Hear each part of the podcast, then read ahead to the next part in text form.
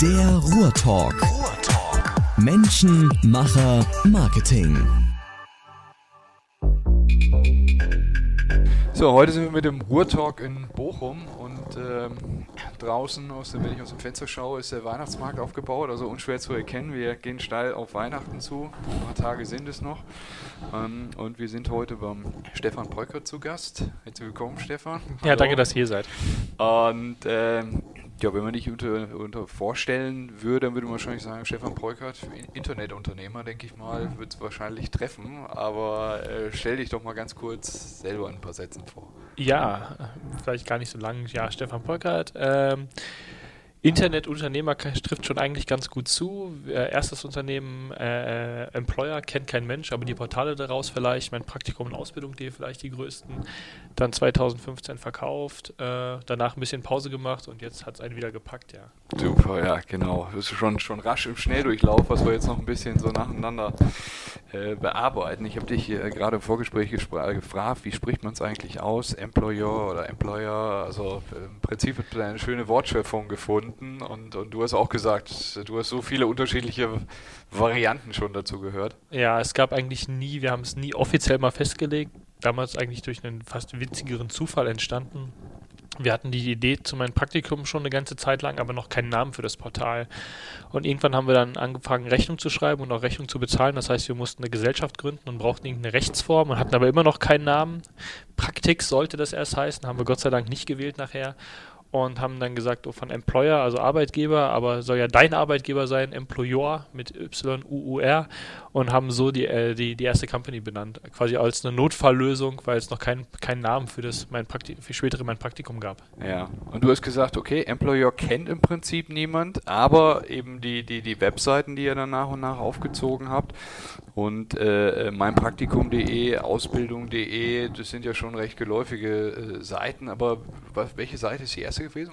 Also es ist tatsächlich meinpraktikum.de gewesen damals und gar nicht als, als Riesenunternehmen eigentlich gestartet, sondern aus einer ganz simplen Idee heraus, die wir als Studenten da wirklich hatten, äh, für uns selber am Ende eigentlich. Wir hatten eigentlich mit vielen Kommilitonen und, und Mitstudenten gesprochen und die sagten, ja, wenn ich irgendwo ein Praktikum mache, weiß ich eigentlich nie, was kommt da auf mich zu, koche ich den ganzen Tag nur Kaffee oder lerne ich da wirklich was? Und alle hatten irgendwie das gleiche Problem. Und dann haben wir gesagt, es müsste eigentlich sowas sein wie, oder sowas geben wie ein Holiday-Check oder heute zwar ein TripAdvisor für Praktikanten und haben gesagt, hey, das wäre irgendwie eine coole Idee, das würden wir selber gerne nutzen und haben das aus so einem studentischen Projekt heraus dann angefangen zu machen, ja.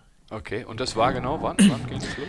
Also es ging los wirklich, ähm, die Idee dazu hatten wir Ende 2010, so im, im September, Oktober herum, auch bei den Bierabends. Ähm, und ähm, die Webseite live gegangen, die allererste, mein Praktikum-Webseite ist live gegangen, wirklich in der ersten Januarwoche 2011. Okay.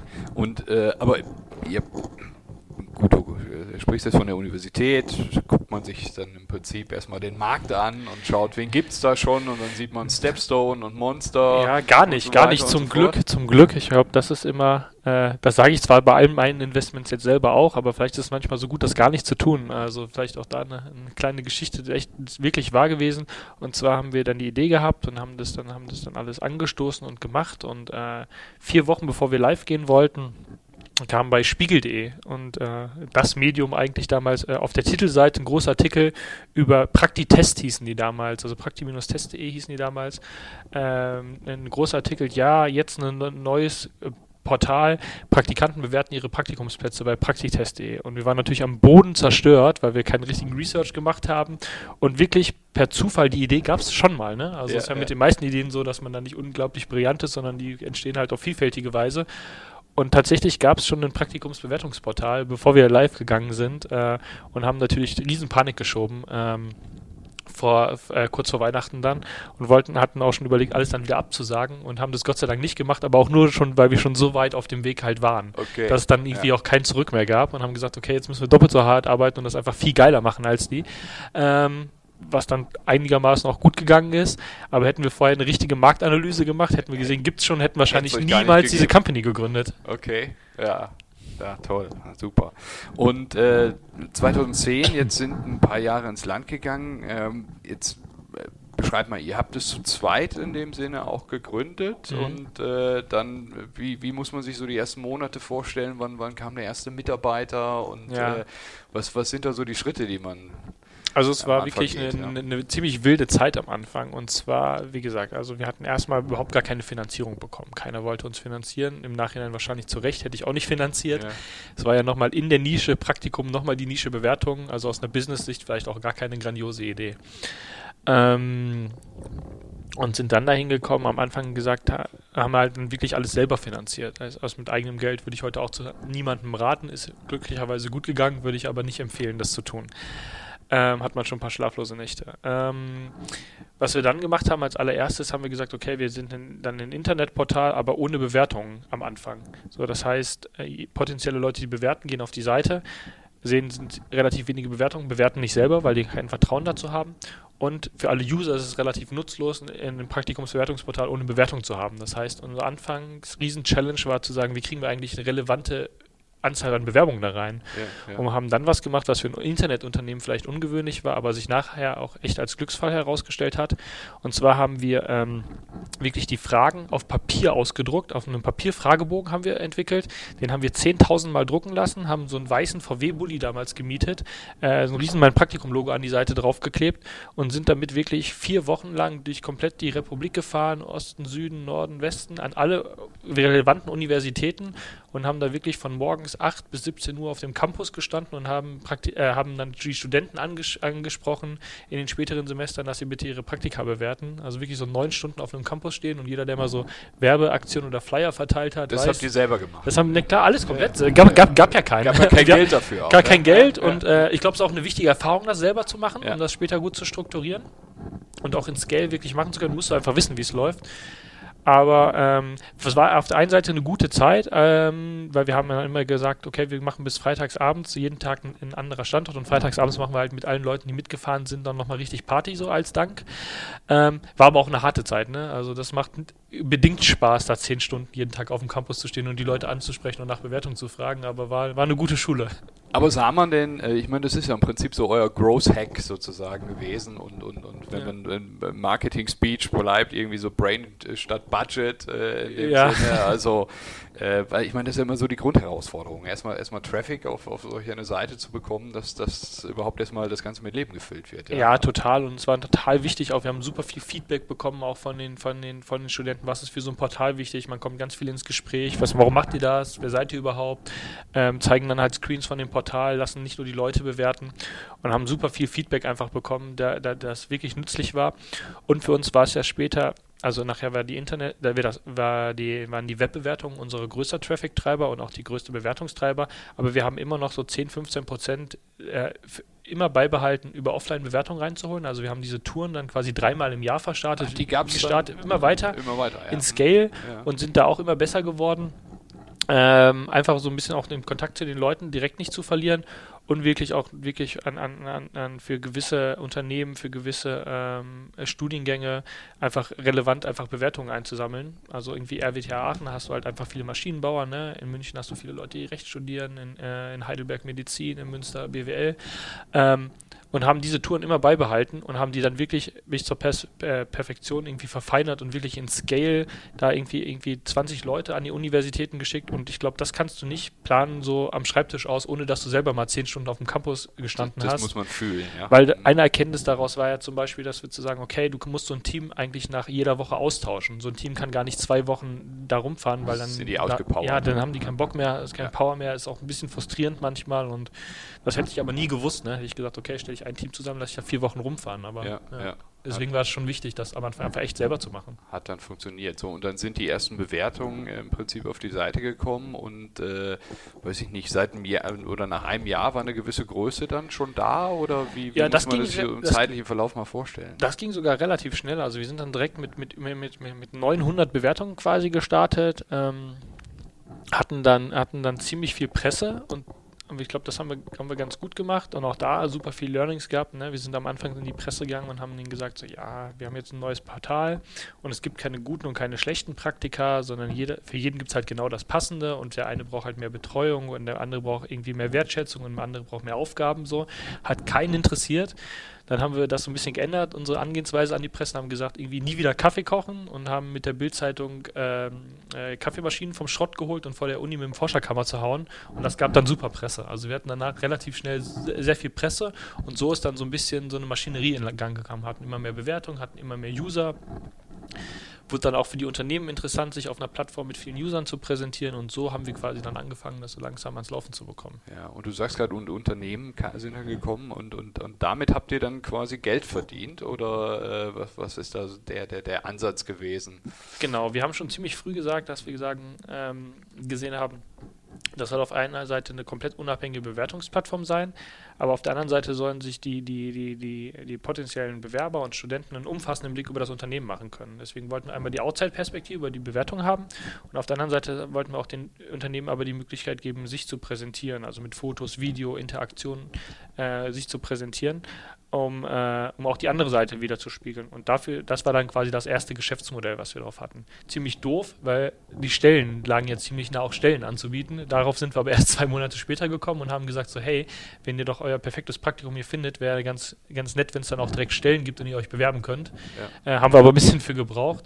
Und so sind dann, ist dann das erste Geschäftsmodell raus entstanden, dass wir dafür dann quasi eine, gecharged haben, eine Flatrate für die Unternehmen dass sie sagen, okay, wir können uns mit Fotos, Videos und auch Stellen dann da präsentieren, wo die User sowieso schon sind. Was mussten die ungefähr bezahlen dafür? Ähm, 8000 Euro im Jahr. Okay. Das ging noch für die Großen. Es ja. wurde später teurer, ja. aber ja.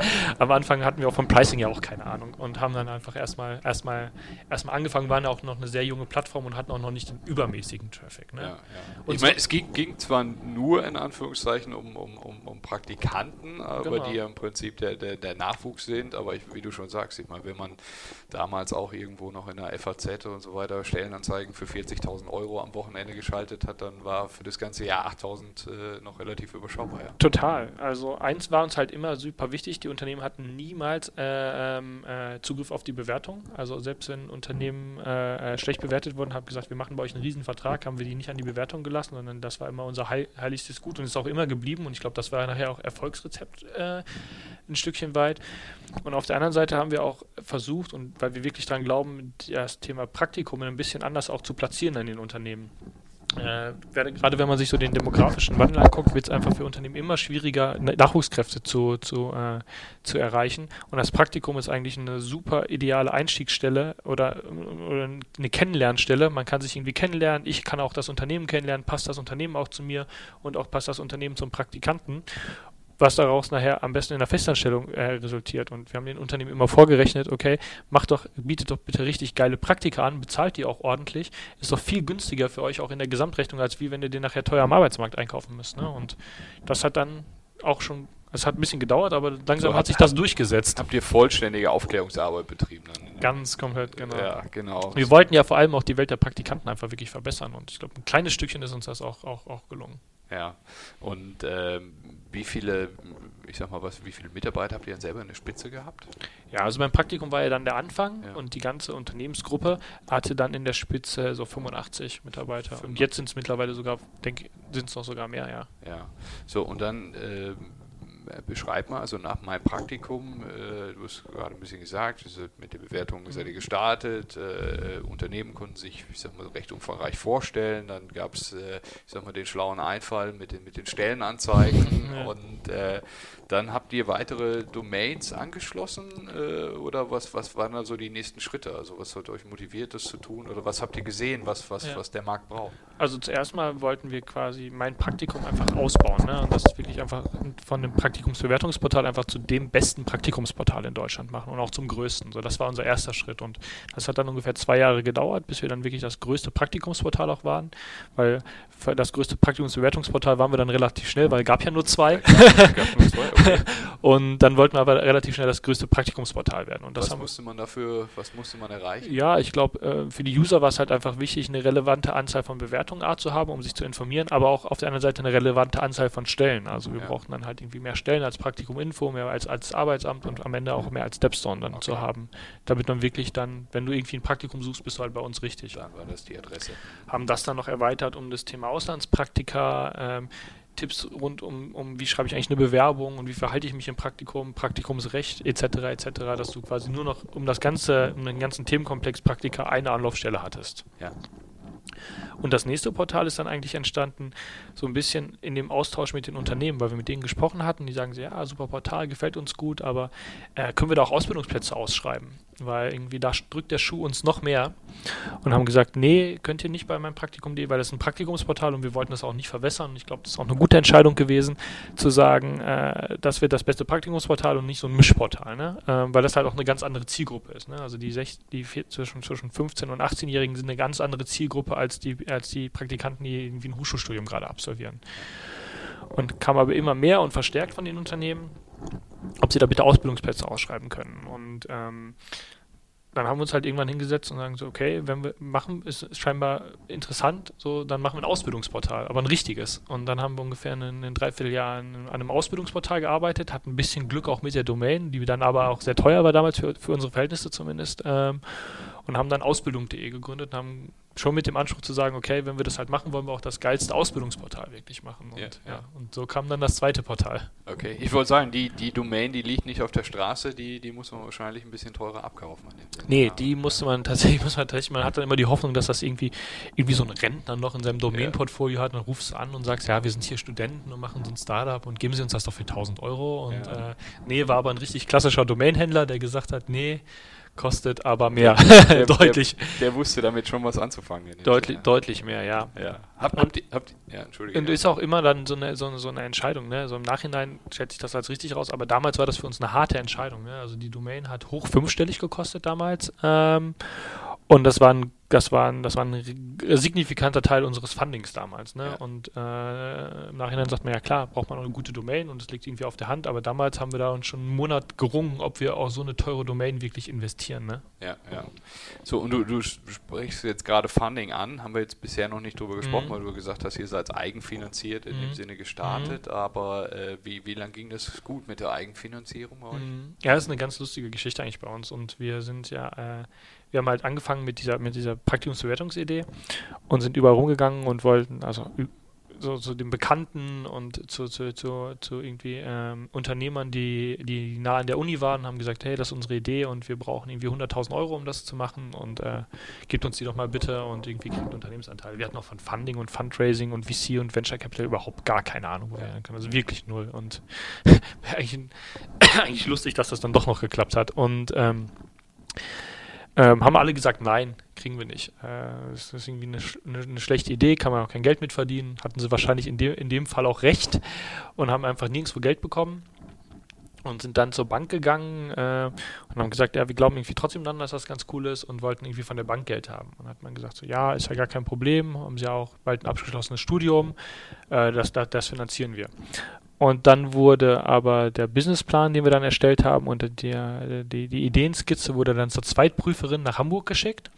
Und die haben das dann abgelehnt mit der Begründung, dass die Schwester der Zweitprüferin ihr Praktikum schon bei monster.de gefunden hat und deswegen gäbe es keinen Markt für sowas. Und haben die uns also einen Tag vor Vertragsunterschrift wirklich abgelehnt und haben dann das gemacht, wo die Mutti immer sagt, auf keinen Fall. Wir haben wirklich äh, Privatdarlehen aufgenommen, so ganz böse mit privatbürgschaftlicher äh, Privatbürgschaft und äh, hätten wir, haben wir also alles privat komplett finanziert, die ersten 80.000 Euro, weil wir halt wirklich an die Idee geglaubt haben und haben so dann quasi angefangen. Und ähm, danach, ähm, wo wir dann das wirklich das hatten, das erste Portal live, die erste Presse war live, die ersten zahlenden Kunden hatten wir schon, sind dann über die Uni äh, ein Unternehmer, der uns vorher abgelehnt hatte, ähm, hat dann nochmal gesagt, ja, hat uns nochmal eingeladen, auch, auch, auch, auch dann zu sich, dann haben wir es nochmal präsentiert. Ähm, und dann sagte, ja, finde ich, finde ich gut und finde ich auch gut, dass ihr euch so durchgebissen habt und ich finanziere das jetzt. Und dann haben wir da die erste, die, das erste Venture, Venture-Geld dann quasi bekommen. Ja, ja. Und haben dann nochmal da auch dann ein, zwei Runden gemacht und ja, aber so hat es wirklich angefangen. Also Aber ist ja wirklich eine tolle Begründung, äh, warum ihr das dann bei der Bank nicht bekommen habt. Ja, ist äh, verrückt. Ist verrückt. Äh, also kann ich auch echt keinem Gründer raten, äh, eine Finanzierung über die Bank zu machen. Das also die verstehen die Geschäftsmodelle überhaupt nicht. Ne? Also die können so, weg, ja. ja. die können so Druckerpressen, können die finanzieren und dann können die das über fünf Jahre abschreiben, das verstehen die, aber Maschinen, Anlagen und solche Themen. Ja, und vor allem auch gerade in dem, in dem, gerade in dem, in dem volatilen IT-Bereich einen Businessplan über fünf Jahre zu schreiben für ein Geschäft, was es eigentlich nicht gibt, das ist eigentlich unmöglich. Das ist nur geraten komplett. Ne? Und äh, damit können aber die Banken einfach nicht umgehen mit Unsicherheit. Ne? Und äh, ja dann ist es zum Scheitern verurteilt. Aber gut, ihr seid dran geblieben, hartnäckig geblieben und, und, und äh, irgendwen hat es dann beeindruckt und dann war tatsächlich das erste Geld da.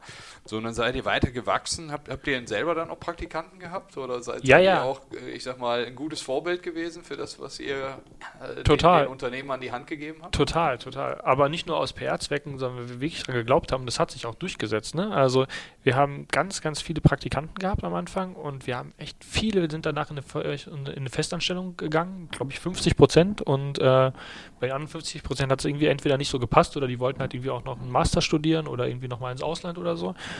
Und äh, die heutige, äh, ist jetzt eine Doppelspitze an der Geschäftsführung, die heutige Geschäftsführerin hat bei uns als Praktikant angefangen. Also der Head of Content hat bei uns als Praktikant angefangen. Ähm, äh, fast alle Führungskräfte, also ich würde sagen 50 Prozent der Top-Führungskräfte in dem Unternehmen haben bei uns als Praktikanten damals angefangen. Okay, ja.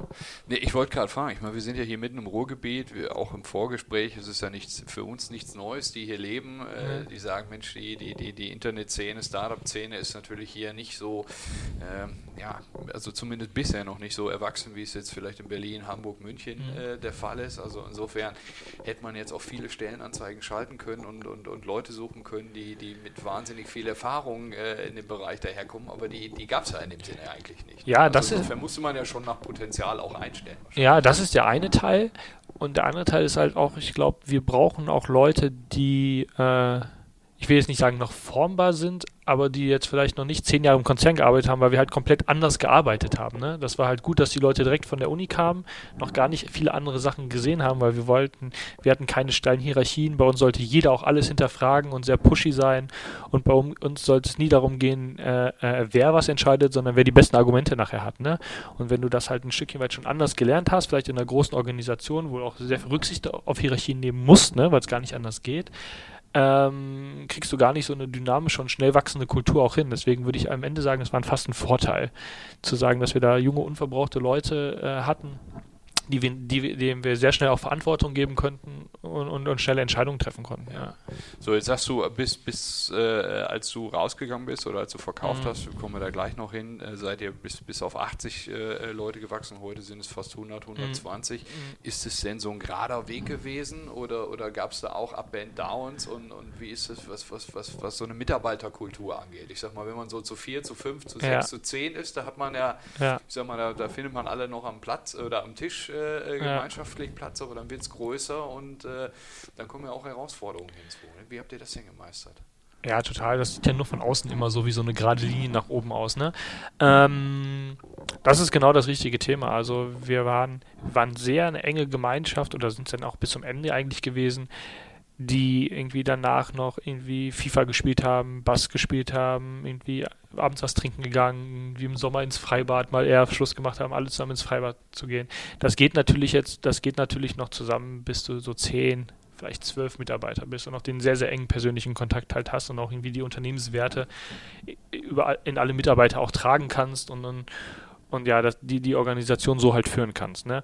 Wir hatten dann halt sehr viel quasi implizites Wissen, das einfach in den Köpfen auch der Mitarbeiter war. Ne? Wenn da einer gegangen wäre von dem Führungsteam, wäre das Wissen halt auch weg gewesen. Ne? So, das kriegst du komplett, das kriegst du nie komplett gecovert, aber das war damals schon immanent. Ne? Also äh, wenig Backup-Pläne, sehr, sehr enger zusammenhalten. Das muss natürlich gucken, wenn so eine Organisation größer wird, musst du die auch anders führen. Ne? Das war auch für, auch für uns persönlich eine der größten Herausforderungen, was ich aber auch sehr, sehr spannend fand. Ne? Also in anderen Unternehmensphasen musst du halt auch anders das Unternehmen führen, ne? ohne deine Werte zu, ver zu verlieren. Aber es ist auch komplett für einen persönlich eine große, große, große Umstellung. Ne? Du musst halt, du bist halt nicht mehr mit jedem so eng. Ne? Spätestens ab 50 Mitarbeitern äh, gibt es die ersten Leute, die du gar nicht mehr selber auch eingestellt hast, ne? Ähm, ähm, die du dann kaum noch kennst. Und dann ist es natürlich auch so, ne? Dann wird halt, und vor allem für die Leute, die es halt nur auch von den zehn Mitarbeitern her kennen, sagen natürlich, oh, die Kommunikation ist eine andere gewesen. Wir kriegen gar nicht mehr mit, was hier überall passiert. War früher müssen, so persönlich. Ja, es war früher so persönlich und wir wussten halt immer überall, was passiert und mussten schon so Sachen und auch Routinen dann wieder schaffen, zu sagen, so, hey, wir, wir einmal in der, in der Woche oder alle zwei Wochen machen wir halt ein großes Teammeeting und, und, und stellen alles vor, was Sachen für uns, die haben wir vorher nicht gebraucht, weil die für uns selbstverständlich waren. Und klar knirscht es dann immer, ne? Ähm, ich glaube, ein großer Vorteil war, dass Daniel, mein Mitgründer und ich relativ immer sehr entscheidungsfreudig waren. Ne? Also wir haben uns, wenn wir gesehen haben, irgendein, irgendein, irgendein Prozess oder irgendeine, irgendeine, Abteilung läuft nicht oder so, wie wir uns das vorgestellt haben, haben wir uns halt Dienstagabend zusammengesetzt, fünf Stunden, haben das komplette Organigramm einmal durchgewürfelt, umgebaut und haben das mittwochs morgens exekutiert. Ne? Das geht halt mit, mit, einer kleineren Organisation auch ganz gut, aber später, wenn du 60, 70 Leute bist und dann auch schon auch, auch, auch mehr, auf mehr auf Struktur gebracht ist, wird das schon schwieriger, ne? Und äh, sind auch nicht immer alle dann in der Organisation dann so glücklich, ne? Auch gerade wenn man mal in der hier, dann gibt es halt wirklich auch irgendwie eine Hierarchie nachher, auch eine implizite und eine explizite. Und wenn du die dann, die dann nochmal auch, auch, auch, auch änderst und durcheinander wirst, sind halt nicht immer alle Leute mit glücklich. Ja, ja, total nachvollziehbar. Habt ihr damals schon, also ganz bestimmt sogar, aber äh, nach bestimmten Projektmethoden gearbeitet oder habt ihr da eure eigenen entworfen? Also Max, da bist du erzählen. Ja, also wir haben, wir machen das jetzt in dem neuen, neuen, neuen, in dem neuen Unternehmen ein bisschen anders, aber damals haben wir das fast alles tatsächlich so selbst, selbst, selbst entworfen. Also es gab wenig Agile oder Scrum oder so, sondern irgendwie, was ist zu tun, das wird dann gemacht. Ja, und ja. Äh, nachher gibt, ist das natürlich alles übergegangen in ein bisschen bessere Prozesse, aber wirklich am Anfang haben wir einfach losgelegt, Geguckt, gemacht. Was ne? brauchen wir? Und ja. Okay. Und ähm, sag mal, auf vielleicht kannst du sagen, auf mhm. was für eine Umsatzgröße seid ihr da mit, mit dem Unternehmen dann gekommen? Ja, also äh, wo wir es verkauft haben, waren wir so, waren wir so bei 5 Millionen Euro Umsatz. Mhm. Ja, jetzt deutlich höher. Jetzt deutlich höher. Ja. ja. Und äh, wenn wir jetzt ein bisschen übergehen, äh, sag mal, du hast gesagt, ihr habt das dann verkauft. Äh, mhm. Äh, jetzt ist es ja nicht so, da kommt jetzt jemand um die Ecke und sagt, äh, Mensch, das schaut aber spannend aus, was ihr da habt. Und, und, und äh, ja. vielleicht war es in eurem Fall genauso und, und, und äh, sagen, das, das, das passt zu uns und das, das hätten wir gerne übermorgen, sondern meistens ist es ja doch schon irgendwo so ein bisschen längerer Prozess. Wie ist das bei euch gewesen? Ja, ein bisschen war es schon so bei uns. Und das war also eine Mischung aus beiden wir hatten die ersten auch sehr konkreten Angebote schon zwei Jahre vorher, also wir haben in 2015 verkauft. Ende 2013 waren die ersten konkreten Sachen also schon da. Drei Jahre nach Start quasi. Mhm. Ähm, ähm da ging es aber für uns persönlich weniger ums Geld. Da ging es eigentlich da, da, darum, dass wir einfach noch nicht bereit waren. Ne? Wir haben gesagt, der Weg ist noch nicht zu Ende. Das ist auch zu früh für das Unternehmen, das ist auch zu früh für die Organisation. Wir haben so viel, so viel noch irgendwie Ideen, wie wir auch noch umsetzen wollen. Und es hat sich einfach nicht richtig angefühlt zu dem Zeitpunkt. Ne? Es ist auch immer so ein bisschen nicht nur das Unternehmen, sondern auch die eigene kleine Familie, die man sich da aufbaut. Ne? Es hat sich einfach, einfach nicht richtig angefühlt und es war einfach zu früh. Ne? Und dann gab es halt immer wieder lose Anfragen über die nächsten Jahre, weil wir das relativ hart auch abgesagt hatten. Dann im, im, im, im, im, im, im, im Winter 2013 gab es immer wieder Anfragen und dann wurde es nochmal sehr, sehr konkret im, im Juni 2015 dann und haben dann aber haben wir gesagt, okay, das Unternehmen ist jetzt so weit, ähm, ist gut aufgestellt, die, die Strukturen passen auch und um den nächsten Schritt zu gehen, gab es die Möglichkeit, entweder eine sehr, sehr größere Kapitalerhöhung zu machen ähm, oder einen Partner dazu zu holen, der, der, der das quasi, mit dem wir halt auch quasi ein paar Technologien noch mit einkaufen und wo wir einfach wirklich viele Synergien haben, um das Geschäft nach vorne zu bringen. Ne? Und haben dann aber einen richtigen Prozess draus gemacht. Ne? Also da würde ich sagen, fast so ein Lehrbuchprozess. Wir haben viele Sachen viel falsch gemacht, aber den Prozess haben wir, glaube ich, ganz gut gemacht. Äh, wirklich, das kann ich auch jedem nur raten, einen externen extern, äh, ähm, Partner mit dazu geholt, eine M&A-Beratung haben wir mit dazu geholt, die den ganzen Prozess auch strukturiert und organisiert und äh, haben dann wirklich so innerhalb von ja, fünf Monate war es, glaube ich, von, von, von Anfang des Prozesses bis, bis wirklich zur Vertragsunterschrift. Schon, schon auch beschäftigungsintensiv, ja. Unendlich. Also das, das war eine sehr, sehr intensive Zeit, wo man, wo man wirklich auch sagen muss, also A, ohne die externen Berater wäre es deutlich, deutlich schlimmer noch gewesen. Die haben sehr viel strukturiert, haben echt einen tollen Job gemacht. Ne? Und ähm, aber auch für uns war es eine sehr, sehr intensive Zeit, in der man vielleicht noch 10, maximal 15 Prozent wirklich im Tagesgeschäft ist. Ne? Das ist natürlich auch eine Firma, die ist aus ganz, ganz kleinen Strukturen äh, dann relativ schnell groß geworden und gewachsen. Das heißt, wir hatten gar nicht so eine Rechnungslegungsstruktur, wie das für so eine richtige Due Diligence erforderlich ist, ne? Ähm, die BWAs mussten alle noch, mussten alle noch mal irgendwie auch, auch, auch, auch richtig angepasst werden. Die ganze Buchhaltung muss, muss neu aufgezogen werden. Ne? Dann gibt es natürlich noch irgendwie so IP-Issues, da hat man irgendeinen Freelancer irgendwie mal ein Bild gezeichnet, da gab es keinen richtigen Rechteüberlassungsvertrag, ne? Ja, sowas, was wir heute alle wissen oder selbstverständlich ja, sagen, ja. hatten wir einfach damals keine Ahnung von und das war unendlich intensiv, ja. Okay, und dann gab es in dem Sinne auch mehrere Bieter äh, in dem Verfahren, denke ich mal wahrscheinlich. Ja. Du sagst ja, ihr habt dann schon, ich sag mal, auch einen recht umfangreichen Prozess draus gemacht. Ja, ja das war schon so. Also ja. das war, ja, also der ganzen äh, kann ich jetzt nicht sagen, wie viel, also es waren, das waren Aber schon waren ein paar im Rennen. Ja, es waren schon, das waren schon, das waren schon, das waren schon über zehn. Nachher. Zehn Stück, ja, oh, ja. Wo wir nachher dann wirklich mit drei, drei Leu drei ganz, ganz intensiv bis wirklich ja, einen Tag vor, vor Entscheidung in, in, dem, in dem Prozess wirklich mit der kompletten Due Diligence und allem drin waren, ja. Ja, ja. Und dann ist es Bertelsmann geworden, für die ja. ihr euch dann entschieden habt. Und äh, genau. äh, kannst du da denn was zu den, zu den Gründern Klar. schon ein bisschen was sagen? Also A, ähm, waren die auch in dem Bereich ja schon tätig. Ja. Die haben mit Blickstar und Careerloft ja auch in dem Bereich schon, äh, schon tätig. Haben eine Komponente mitgebracht, die wir damals nicht hatten. Das heißt, das Matching, was Blickstar damals gemacht hat, äh, die hatten die Matching-Komponente. Die hatten eine sehr erfolgreiche Employer-Branding-Agentur noch dran, sodass das einfach da von den, von den Inhalten Inhalten am besten gepasst hat. Ne? Also das war auch nicht das höchste Angebot, muss man sagen, sondern das hat da wirklich von den Inhalten, von den Inhalten am besten gepasst und am Ende ist natürlich die finanzielle Komponente auch immer, spielt immer eine Rolle ne, bei sowas. Ne? Äh, alles andere ist, glaube ich, auch, auch, auch Blödsinn, das zu, sa Blödsinn zu sagen, ne? Ja, aber, ja. aber es hat auch einfach von den anderen, anderen Komponenten da am besten gepasst und wir haben das, wir haben Bertelsmann und Gunnar und Ja mit ja. Territory, äh, äh, Territory als, als besten Partner einfach dafür gesehen, das Geschäft auch wirklich langfristig weiterzuentwickeln und groß zu machen. Und ich glaube, die haben auch ganz gut Spaß dran gerade. Mhm. Und jetzt hast du ja im Prinzip, kann man ja sagen, wie es so ist, wenn man Gründer ist, äh, fünf Jahre lang äh, mehr oder weniger Tag und Nacht arbeitest ja. du ja auf deinem Baby oder auf eurem ja. Baby. Ja. Ähm, und ich meine, da geht ja schon auch, das geht ja schon auch an die Substanz. Das, das kann man ja äh, in der Tat, wer, wer, ich sag mal, beide Seiten kennt, gar nicht so richtig mit dem Angestellten äh, Wesen irgendwie vergleichen, weil man ja wirklich komplett lebt. Das will ich jetzt gar nicht abstreiten, mhm. dass man das ja nicht auch in einem anderen Bereich kann, aber es ja. ist ja schon eine sehr intensive Zeit.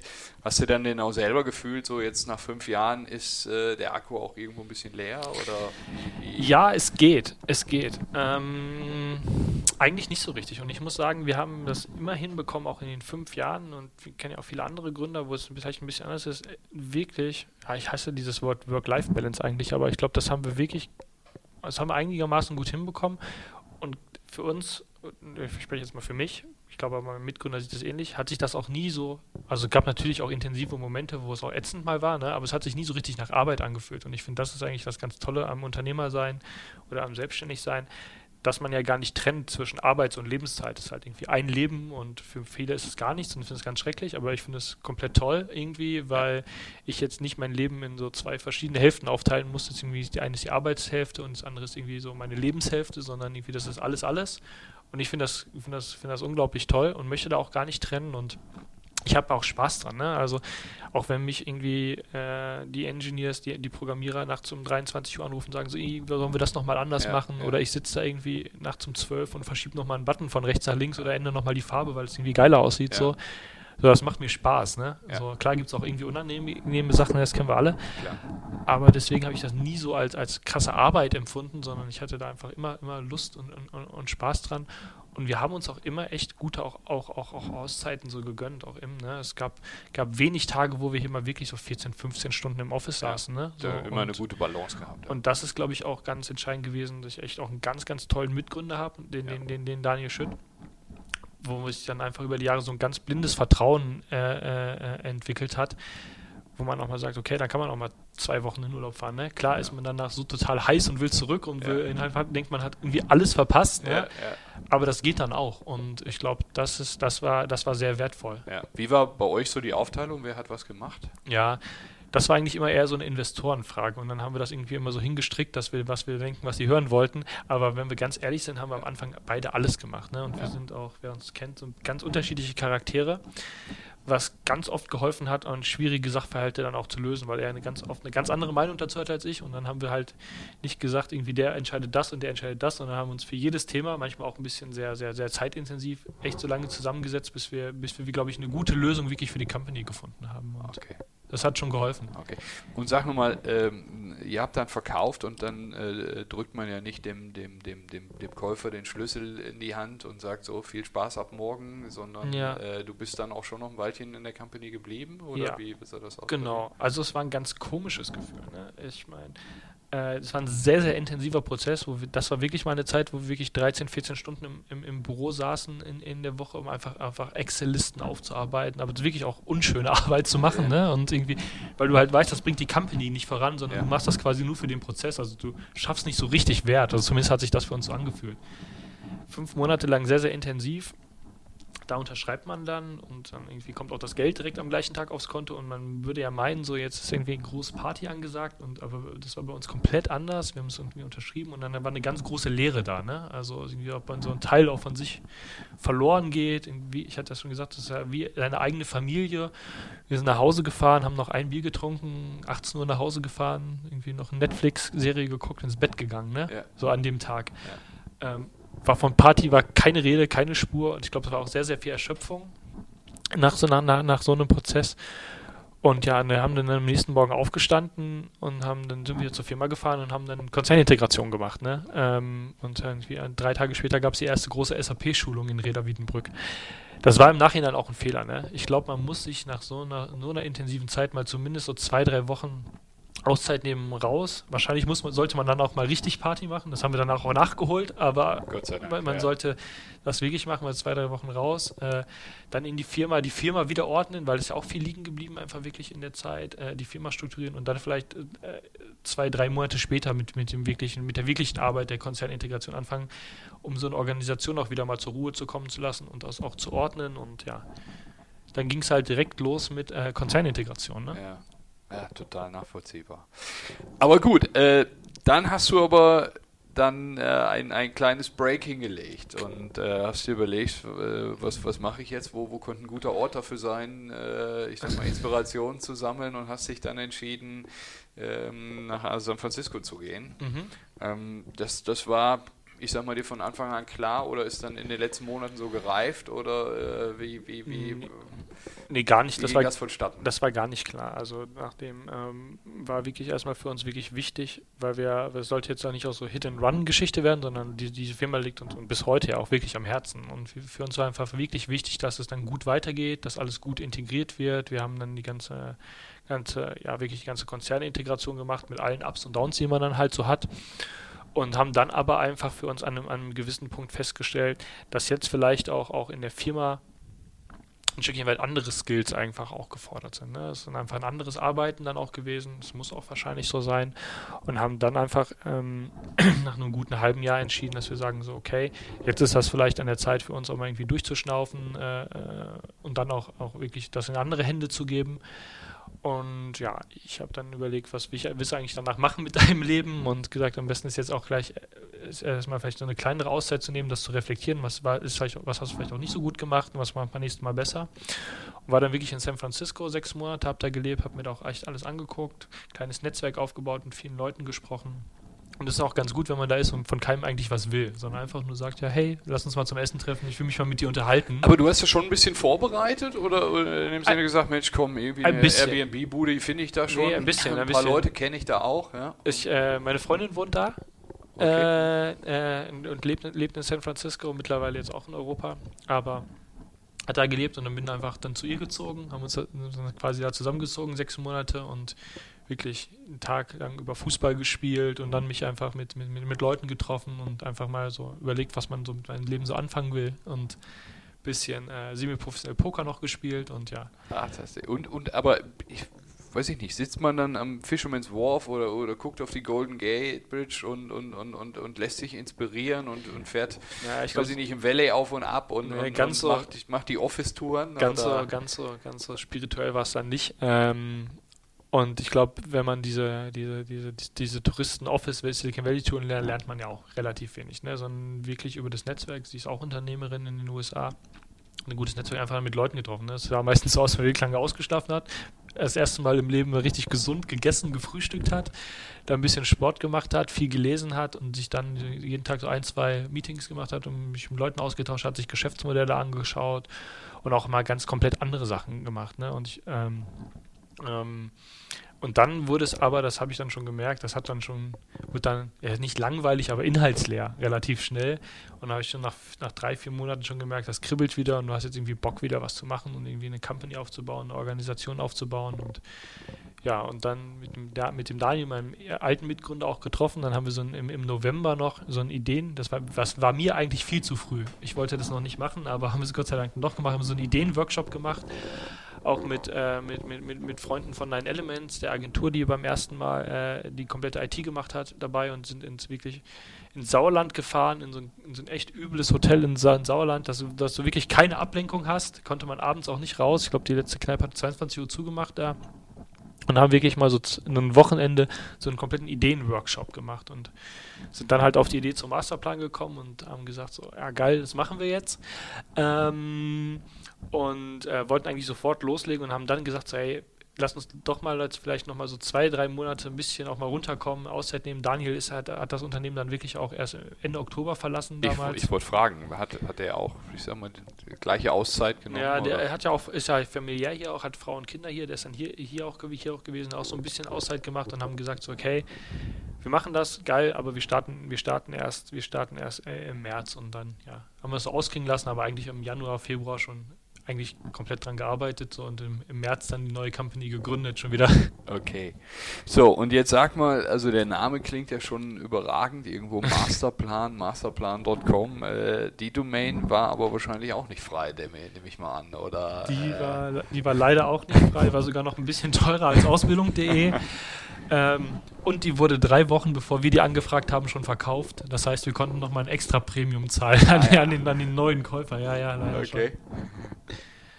Und äh, aber der Name, ich, wir kommen jetzt gleich dazu, mhm. was, was, was sich dahinter verbirgt, aber der Name war von Anfang an auch klar oder als, also ihr habt konspirativ im Sauerland zusammengesessen und, und nee, dann waren nee, die auch schon, also die Idee war dann da und, und, und Masterplan dann gleich auch? Oder? Nee, der Name wieder nicht. Äh, erstmal Inhalte ja. und wir hießen am Anfang Mastermind. Die Domain haben wir aber auch nicht bekommen. Ähm, und hatten dann so eine, so eine Ideenliste von zehn Ideen und dann haben wir alle alle, alle Mitarbeiter oder Leute, die quasi an dem Projekt mitarbeiten, haben so eine Zehnerliste gemacht und jeder musste halt die ranken nach 1 bis 10. Also der beste Platz hat halt 10 Punkte bekommen und der schlechteste 1 Punkt, haben die Punkte zusammen addiert und dann haben wir irgendwie äh, äh, ähm, es waren fünf Leute, die es ausgefüllt haben. Es waren einfach 49, 49 Punkte beim Masterplan kommen und haben gesagt, jetzt müssen wir irgendwie die Domain kriegen, ja. weil es halt für uns wichtig war, eine, eine, generische Domain halt wieder zu haben, die positiv besetzt ist und international funktioniert. Und das hat das Ganze schon ein Stückchen weit eingeschränkt nachher. Okay, so jetzt äh, äh, haben wir lange genug über, über Masterplan gesprochen. Äh, du hast gesagt, ihr habt die Idee gepitcht und äh, jetzt äh, komm noch mal dazu, was, was verbirgt sich hinter Masterplan? Was, was baut ihr da gerade auf? Ja, also was wir gesehen haben, einfach durch unsere, durch unsere Zeit bei Employer, wo wir auch mit vielen DAX-Unternehmen zusammengearbeitet haben, dass das Thema Digitalisierung ist ja in aller Munde. Ne? Und äh, alle, alle, nicht nur kleinen Unternehmen, auch großen Probleme haben, ganz, ganz große Probleme wirklich. Was heißt eigentlich Digitalisierung und wie setzen wir das eigentlich bei uns um? Und Digitalisierung heißt jetzt nicht, ich scanne jetzt alle meine äh, Briefvorgänge ein und habe die in der Cloud und jetzt bin ich ein digitales Unternehmen, ne? sondern wie kann ich irgendwie digitale äh, äh, äh, Geschäftsmodelle auch nutzen und digitale Geschäftsmodelle transformieren. Ne? Und was dann ganz oft gemacht wird, und das war ja auch in unserem Fall so, äh, es werden dann Startups gekauft, aber die Frage ist dann, wie integrierst du da eigentlich und arbeitest mit dem zusammen? Und was wir dann gesehen haben, ähm, dass es ganz oft dann an den internen Mitarbeitern scheitert, ne, die ein sehr, sehr spezifisches Fachwissen haben, aber relativ wenig Digitalisierungs-Know-how. Ne? Und alle Maßnahmen, die du von außen so zuführst, irgendwie ähm, Beratungsdienstleistungen oder Accelerator und so, stoßen dann immer so auf die internen Leute, die damit jetzt wenig anfangen können oder das im Zweifelsfall auch nicht richtig steuern können, weil die digitale Kompetenz halt fehlt. Und haben uns zurückerinnert, wie haben wir eigentlich angefangen bei Employer? Und ein wichtiges Thema für uns war damals Suchmaschinenoptimierung. Also wie platziere ich mich eigentlich bei Google ganz oben? Weil wir hatten kein Geld, konnten keine Werbung kaufen. Das heißt, wir mussten irgendwie organisch über gute, gute Ergebnisse wachsen. Und haben damals angefangen, eine Agentur mit dazu zu nehmen und haben wirklich, also wir haben 80.000 Euro damals von der Bank uns geliehen und 30.000 Euro haben wir in die Agentur versenkt, würde ich heutzutage sagen weil wir halt auch nur BWLer waren und wirklich keine Ahnung hatten. Und haben dann gesehen, ja, wenn ich so externe Kompetenzen nur dazu kaufe, ohne dass ich die wirklich kontrollieren kann, das wird gar nichts. Das heißt, ich, wir müssen intern wirklich fit werden und waren am Ende dann so die beste Suchmaschinenoptimierungsbude in Deutschland, obwohl wir ein Portal eigentlich betrieben haben und haben gesagt, wir müssen das, diese ganze Kernkompetenz müssen wir alles in-house haben. Unsere Mitarbeiter müssen halt wirklich fit werden. Ne? Und wir hatten ein relativ großes Redaktionsteam und da mussten denen auch beibringen, wie schreibe ich eigentlich für Google und nicht nur schöne Gedichtaufsätze. Ne? Und das war dann schon das war dann halt schon wichtig und haben dadurch aber geschafft, von, von in der ganzen Employer-Gruppe damals von 50.000 Besuchern im Monat auf 50 Millionen im Jahr zu kommen. Ne? Das war schon ein großer Schritt und haben eigentlich da die Erkenntnis schon gewonnen, so, wenn du wirklich digital transformieren willst, um jetzt auch den Bogen wieder zurückzufinden, wenn du wirklich digital transformieren willst, muss die IT-Kompetenz in-house sein und auch nicht nur auf C-Level-Ebene, sondern alle müssen so eine digitale Grundkompetenz zumindest mal haben. Und daraus haben wir Masterplan gegründet. Masterplan ist eigentlich der erste strukturierte E-Learning-Kurs für digitale Kompetenzen und das quasi für alle. Und ähm, wir benutzen das Wort E-Learning gar nicht so gerne, weil das immer so ein bisschen negativ besetzt ist und ähm, weil man, dann denken die, die Mitarbeiter direkt so an SAP-Schulungen und so und haben gar keinen Bock drauf, sondern das sind zwei, glaube ich, wichtige Faktoren bei uns. Einmal, das muss halt wirklich Spaß machen. Dazu brauchst du echt ein cooles, ein richtig geiles Portal, mit dem, wo du auch mit dem Content interagieren kannst. Wir haben uns viel von Gamification-Elementen abgeguckt, dass du irgendwie Punkte sammelst und neue Level freischaltest. Und auf der anderen Seite brauchst du einfach richtig, richtig guten Content. Und den machen wir nicht, äh, da stellen sich nicht Dani und ich vor die Kamera für die E-Learning-Kurse, sondern wir haben ein eigenes Filmstudio hier gebaut in Bochum und holen quasi die ganzen besten Speaker in, je, jeweiligen Fachbereichen dazu, holen die nach Bochum vor die Kamera und drehen mit denen quasi die Kurse. Also Thomas Bachem, Gründer der Code University, macht bei uns zum Beispiel das Thema irgendwie wie How to Talk to Engineers, wie spreche ich mit meinen, mit meinen Developern, wie code ich so meine ersten drei Zeilen Code der, der äh, Rolf Schremgens, der Gründer von Trivago, erzählt bei uns was über Organisation. Der Pascal Finett ähm, über ein bisschen, welches Mindset man mitbringen muss. Und so wollen wir einfach den besten Content mit dem besten Portal kombinieren und quasi die Mitarbeiter in den ganzen, ganzen Konzernen und auch Mittelständlern wirklich fit machen, um der Digitalisierung gegenüberzutreten. Das ist unsere ja. Mission. Klingt total spannend. Jetzt beschreib vielleicht nochmal ganz kurz praktisch, wie muss man sich das jetzt so vorstellen? Also du hast gesagt, ihr habt das Videostudio aufgebaut und äh, ihr holt die, die, die the real experts äh, mhm. sozusagen vor die Kamera, äh, nicht irgendwelche Theoretiker, sondern tatsächlich Praktiker, die das schon, ich sag mal, äh, sehr erfolgreich äh, in verschiedenen Unternehmen halt irgendwo bewiesen haben, Unternehmen aufgebaut haben. Ähm, dann werden diese Videos produziert und dann sitze ich im Unternehmen und gehe auf diese Plattform und äh, suche mir ein Thema, was, was für mich relevant ist, heraus? Nee, genau gerade nicht. Also was wir machen wollen, wir sagen, wir haben jetzt einen digitalen Grundkurs und wir haben einen strukturierten Grundkurs. Das heißt, ähm, du sagst nicht, ich will jetzt nur im Online-Marketing fit werden, sondern du machst quasi einen kompletten Grundkurs und wir holen alle quasi auf ein Level. Das ist so ein bisschen so der digitale Führerschein, nennen wir das. Weil was wir glauben, was ganz, ganz wichtig sind, sind so, so zwei Faktoren. Das eine, du musst einfach, mittlerweile ist es ja nicht mehr so, in großen, auch digitalen Unternehmen gibt es nicht mehr eine Marketingabteilung, eine Vertriebsabteilung und eine Produktabteilung, sondern es gibt einen Produktmenschen, einen, einen Marketingmenschen und einen Salesmenschen, die in, Pro, in, Projekten zusammensitzen. Das heißt, du musst, musst auch die anderen, anderen Abteilungen verstehen und Anschlusspunkte da finden. Das ist ein wichtiger Punkt, dass man quasi so ein bisschen das Abteilungsdenken aufbricht.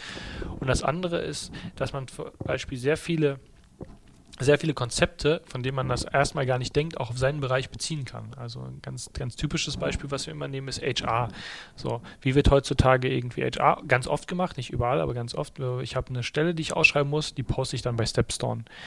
Vielleicht ist es aber viel cleverer zu sagen, ich baue eine eigene Landingpage und ähm, targetiere mit Google AdWords und Facebook Marketing da drauf, habe ganz viel, viel engere Zielgruppe und kostet mich nachher auch viel weniger. Ne? Das ist ein Konzept aus einer Funnel-Logik, aus einem Online-Marketing, was aber super gut auch, auch auf HR passt. Und so sagen wir, wollen wir die Leute wirklich fit machen äh, in, in, in allen Bereichen und nicht die äh, die, diese, dieses Abteilungs- und Silo-Gedenken weiter verstärken. Also du machst erst den kompletten Grundkurs, dann sind alle auf einem Ebene und können sich auch untereinander auch organisieren und absprechen und zusammenarbeiten. Und danach wählst du deine Spezialisierung. Das heißt, wenn du im Online-Marketing bist, kannst du danach auch der AdWords, der SEO, der Facebook-Targeting, der Social-Media-Experte werden. Mhm. Und ähm, verstanden, auch in, auch in der Praxis jetzt. Ähm, und jetzt tretet ihr, wie, wie, wie werden die Unternehmen auf euch aufmerksam? Wie, wie äh, mhm. realisieren sie das Angebot? Mhm. Also bis jetzt sind wir eigentlich noch unterm Radar, deswegen machen wir auch noch gar nicht so viele Interviews und Podcasts. Das ist ah, eine ja, Ausnahme okay. heute.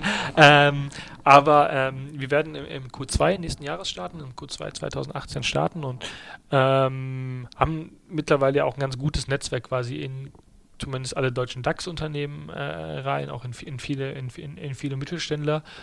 Und ja, das, das Thema ist, glaube ich, bei allen da. Und jetzt geht es einfach darum, eine wirklich, wirklich gute Lösung zu finden, ein wirklich, wirklich gutes Produkt zu bauen und ähm, sprechen die proaktiv drauf an. Und auch uns, wir wurden jetzt, wir haben ein, zwei Pressartikel schon gehabt, dann auch aktiv angesprochen und ja, so bauen wir das jetzt langsam auf, aber es ist jetzt immer noch die Phase, wo wir mit ein paar ausgewählten, Klein ein paar ausgewählten Partnern sprechen, um einfach das Produkt jetzt gerade auch noch weiterzuentwickeln. Aber so richtig geht es dann los im Q2 Im nächsten Q2, Jahres. Ja. Und, und wie viele, was, was wenn es dann losgehen soll, kann man schon sagen, wie viele Segmente oder Sparten stehen nun zur mhm. Verfügung am Start? Ja, also der, der, der Grundkurs wird aus 50 Einzelthemen äh, äh, bestehen und der ganze Grundkurs wird so eine Länge von insgesamt 40 Stunden haben, die ein, unterteilt sind in, wir nennen das Micro-Lectures, also die zwischen immer zwischen 9 und 11 Minuten sind. Mhm, mhm. Und gibt es schon eine finanzielle Größe, kann man dazu, gibt es schon ein Preismodell oder es gibt es, es gibt schon ein Preismodell, das ja. ist aber variabel, das differiert natürlich ganz, ganz stark davon an, ob man jetzt nur eine Lizenz kauft und wirklich einen, ein, ein, ein, ein Mitarbeiter fit machen will oder ja. sich selber in einem kleinen Unternehmen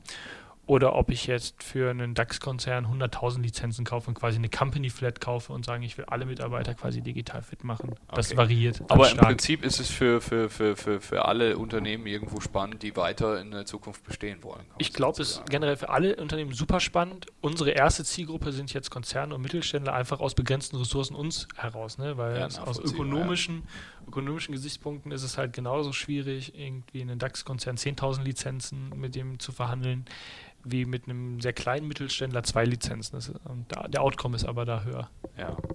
Und sagen wir Aber mal, gerne können alle, also wir sind für alle offen. Ich glaube, das ist auch für jedes Unternehmen wirklich sinnvoll. Sinnvoll, ja. Und äh, ich, jetzt ist ja so, ihr habt ja einen ganz anständigen Track Record hingelegt äh, äh, mit eurem ersten Business.